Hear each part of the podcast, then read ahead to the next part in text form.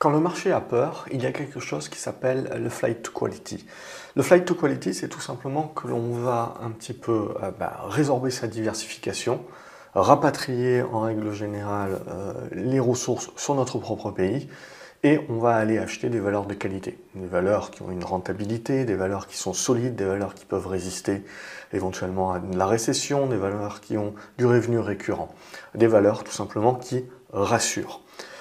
Ce flight to quality, on va le retrouver également auprès des épargnants. Ce que sont en train de faire actuellement les épargnants américains en sortant une grosse partie de leurs dépôts des banques régionales, même celles qui éventuellement sont plus robustes que les autres, pour aller justement euh, les fourrer euh, dans des comptes de banques beaucoup plus euh, énormes, généralistes, Bank of America, JP Morgan et compagnie, c'est là aussi justement de la peur et donc du flight to quality. C'est on va vers de la qualité et on se rassure de cette manière-là.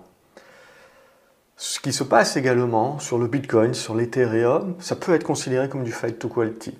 On voit euh, les actifs qui sont euh, en train euh, d'exploser, de, bien monter à la hausse, après une période de secouage de cocotier et de peur. L'amalgame et finalement l'erreur, c'est de croire que ce flight to quality est comme un refuge c'est d'avoir la certitude qu'on est complètement protégé. Lorsqu'on fait du flight to quality et lorsque l'ensemble du marché fait du, flight to quality, on réduit notre diversification et on va concentrer nos actifs dans moins d'actifs. L'épargnant va sortir potentiellement des comptes de différentes banques régionales. Il était potentiellement diversifié et avait différents comptes dans différentes euh, banques. Là, il a peur, il va aller se concentrer uniquement sur un compte d'une grosse banque. L'investisseur était diversifié, il commence à avoir peur de la récession, il commence à avoir peur des crises bancaires, il sort de toutes ces valeurs-là qui peuvent être risquées et il va aller chercher des valeurs beaucoup plus euh, défensives, euh, du télécom, de la santé, bref, des valeurs un petit peu fin de cycle euh, qui y apportent une certaine robustesse. Mais là encore, il peut aller chercher également du LVMH, etc., des, valeurs certes qui sont de croissance, mais voilà, sur lesquelles on ne doute pas une seule seconde que c'est robuste, etc. Mais de cette manière-là également, il va concentrer. C'est-à-dire que on va continuer en fait de accumuler le même type de position. C'est pareil pour les valeurs GAFAM aussi. L'investisseur crypto, ben lui c'est la même chose. Il a pris peur, les stablecoins ne sont pas si stables que ça, euh, il avait euh, de la trésorerie, il a peur éventuellement euh, de se les faire alpaguer, etc. il avait une diversification dans différents projets crypto, il a peur que les plus faibles éventuellement mettent la clé sous la porte, etc. Donc il se rabat sur les plus gros calibres, Bitcoin, Ethereum. Et comme c'est pas un gros marché, euh, en, termes de, valorisation, vous n'avez pas besoin, si vous voulez, de beaucoup justement de flux qui reviennent pour faire exploser euh, la demande par rapport à l'offre et donc faire exploser les cours.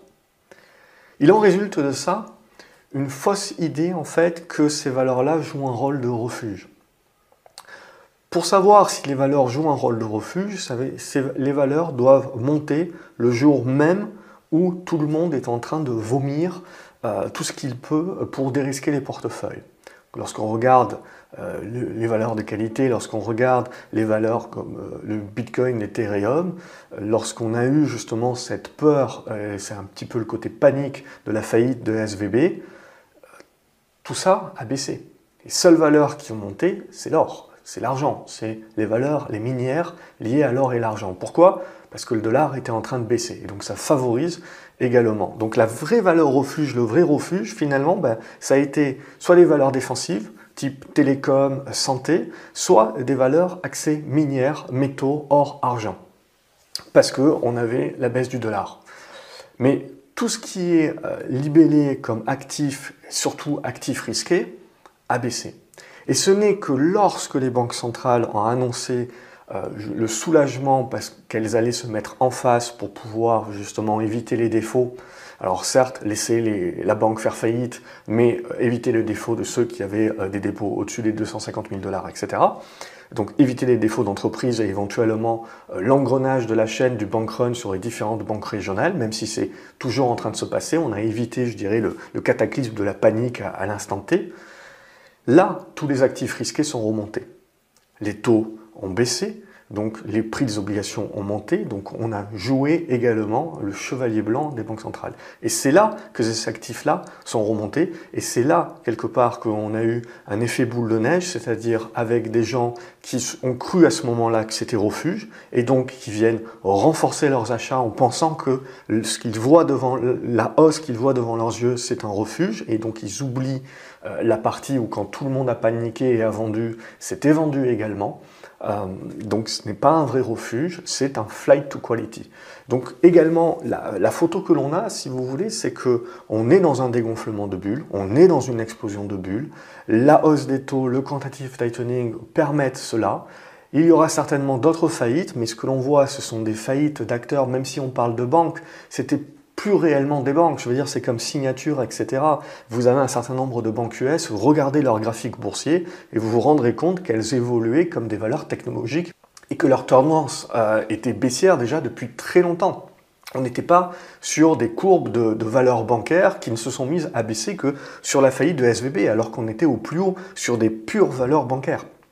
Hein, donc euh, il faut également faire attention, c'est pas parce qu'il y a banque dans le nom, en fait regardez les graphiques et vous verrez, le marché vous indique par l'historique de ces valeurs-là sur les deux, trois dernières années, comment il cataloguait ces valeurs-là. Et il ne va pas les cataloguer comme des banques, la majorité d'entre elles, euh, qui étaient euh, essentiellement sur de la crypto, sur de l'investissement de private equity, et donc qui ont profité du boom et qui explosent euh, quelque part avec la bulle également, avec en sus le fait qu'ils n'avaient pas géré leur risque comme il faut. Donc ça, voilà, c'est important, si vous voulez, d'écouter ce que le marché dit euh, et de ne pas arriver maintenant en se disant bah tiens ça a pris 20% euh, donc c'est forcément une protection, c'est forcément refuge, etc. N'oubliez pas également qu'il y a toujours énormément de flux, c'est-à-dire que les banques centrales ont certes monté les taux, mais elles les ont montés moins vite que ce que l'inflation aurait dû faire. Donc c'est-à-dire qu'on est dans un dégonflement de, de bulles qui se fait au fil de l'eau, qui se fait au fur et à mesure, et donc c'est les acteurs les plus faibles qui pètent en premier et ainsi de suite. Mais en aucun cas on peut dire aujourd'hui que la bulle est terminée ce que l'on voit sur les marchés, c'est qu'il y a toujours énormément d'argent, il y a toujours énormément de liquidités. Et en fait, ce que l'on voit, donc, du coup, c'est le marché qui n'a plus suffisamment d'argent comme il en avait post-Covid pour acheter tout. On achetait de l'or, on achetait des minières, on achetait de l'obligataire, on achetait des actions, on achetait des valeurs de croissance, on achetait des valeurs cycliques. On avait de l'argent pour être un petit peu sur tous les scénarios. Là, il y a de moins en moins d'argent, mais il y a toujours beaucoup d'argent. Ce que l'on voit donc, c'est des portefeuilles qui vont se concentrer sur des valeurs ou des actifs qui sont entre guillemets qualité. Le risque évidemment de tout ça, c'est que si le marché réellement va au crack, si le marché réellement va euh, à la crise bancaire, tout ce que vous voulez, eh ben on va se retrouver avec énormément de portefeuilles qui sont finalement concentrés que ce soit concentré dans du Bitcoin, de l'Ethereum, concentré sur euh, quelques valeurs GAFAM, concentré sur, quelques, valeurs santé, etc., ou, télécom, concentré euh, sur de l'or, sur de l'argent. Évidemment, il y aura des choses qui surperformeront et d'autres qui sous-performeront. Mais c'est à ce moment-là, si vous voulez, c'est quand le marché va réellement se cracher, et je ne dis pas que ça va être le cas, mais c'est à ce moment-là qu'on se, rendra réellement compte, si vous voulez, quand les liquidités seront vraiment réduites, quand il y aura vraiment une récession, quand il y aura vraiment voilà, euh, un, choix cornélien qui devra être fait de concurrence et de compétition entre l'obligataire et les actions, c'est là qu'on se rendra compte que ce qu'on a cru qui était un refuge, une protection, n'était qu'une étape de concentration des actifs par peur, et on se concentre sur ce qui a l'air de plus robuste, mais au final, les généraux, qui sont les grosses pondérations, finissent par tomber aussi. Si on va réellement vers l'éclatement de la bulle, qui se transforme elle-même en une crise économique et une récession durable, si on va réellement sur ce type de scénario-là, le scénario négatif, pas forcément celui qui va se passer, où il faut voir avec quelle marge, il faut, bien, il faut bien vous dire que le marché dégueulera également sur toutes ces valeurs euh, de qualité. La problématique, c'est que comme le marché se sera concentré sur ces valeurs de qualité, eh bien, les portes de sortie de secours n'auront pas été agrandies, Et donc quand ces valeurs-là se casseront la gueule, ce qui nous, apparaissait comme une sécurité et une protection, on s'en rendra compte que en fait la psychologie des foules, la panique sur un actif qui certes euh, fondamentalement, rien ne changera. La boîte sera éventuellement toujours très propre, etc. Mais si vous avez à un moment donné euh, une, grande capacité de gens qui doivent retirer leur bille au même moment, etc., comme tout le monde sera concentré sur les mêmes euh, types de valeurs, c'est là que vous créez un petit peu l'effet panique et l'effet chasse d'eau. Donc, et c'est là qu'on se rendra compte, et c'est là que, que les gens se rendront compte que finalement, en pensant aller vers des valeurs de qualité et en se concentrant, ils n'ont pas réalisé qu'ils prenaient encore plus de risques, euh, puisqu'ils concentrent leurs actifs dans un même actif, aussi sûr soit-il. Donc c'est ça euh, que je voulais dire. Euh, j'avais fait dans la précédente vidéo sur la faillite de SVB, j'avais parlé justement que tiens, Bitcoin, etc., c'était c'était pas une valeur refuge. Évidemment, deux jours après, et avec un plus 20%, on m'explique que bah, si, tu vois, t'es planté, c'est valeur refuge. Ce que je dis, c'est que pour moi, ça l'est toujours pas. Pourquoi? Parce qu'on évolue surtout en fonction des taux et on évolue surtout en fonction de ce que disent les banques centrales. Le jour où c'est plus le cas, le jour où justement le marché commence à dumper, mais tout, c'est-à-dire qu'il n'y a pas de prisonniers, il n'y a pas de valeur défensive, ça n'existe pas, et on commence à tout dumper, et on commence à dumper aussi les valeurs de qualité, ben, si ce jour-là, on ne dumpe, on ne dumpe pas euh, le Bitcoin et l'Ethereum, ce jour-là, on pourra se dire, oui, c'est en train de, faire ce que ça devait faire, c'est-à-dire être une protection contre la crise, c'est-à-dire être une protection contre la, baisse, du dollar éventuellement. Euh, et euh, à ce moment-là, euh, vous, avez un certain nombre de une concentration et, des flux qui vont, qui vont rentrer sur Bitcoin. Mais aujourd'hui, je pense que, un, c'est pas du tout le cas. Et deux, donc c'est beaucoup trop tôt pour le dire. Donc on est dans cette phase de flight to quality, de concentration. Et donc il ne faut pas confondre, je pense, cet afflux de flux sur des actifs qui sont considérés comme de meilleure qualité, plus robustes, euh, car plus gros, avec une protection et un refuge. Ce n'est que plus tard, lorsque réellement le marché aura besoin de liquidité et il y aura des retraits dans tous les sens, qu'on se rendra réellement compte de qui protège réellement. Voilà pour cette vidéo où je voulais donc euh, appuyer sur ce fait-là, appuyer sur le flight to quality et bien comprendre en fait les différentes étapes du marché et donc bien comprendre également que le marché joue à un moment donné le haut de cycle et que donc à ce moment-là vous avez toujours des valeurs défensives, le flight to quality qui fonctionne.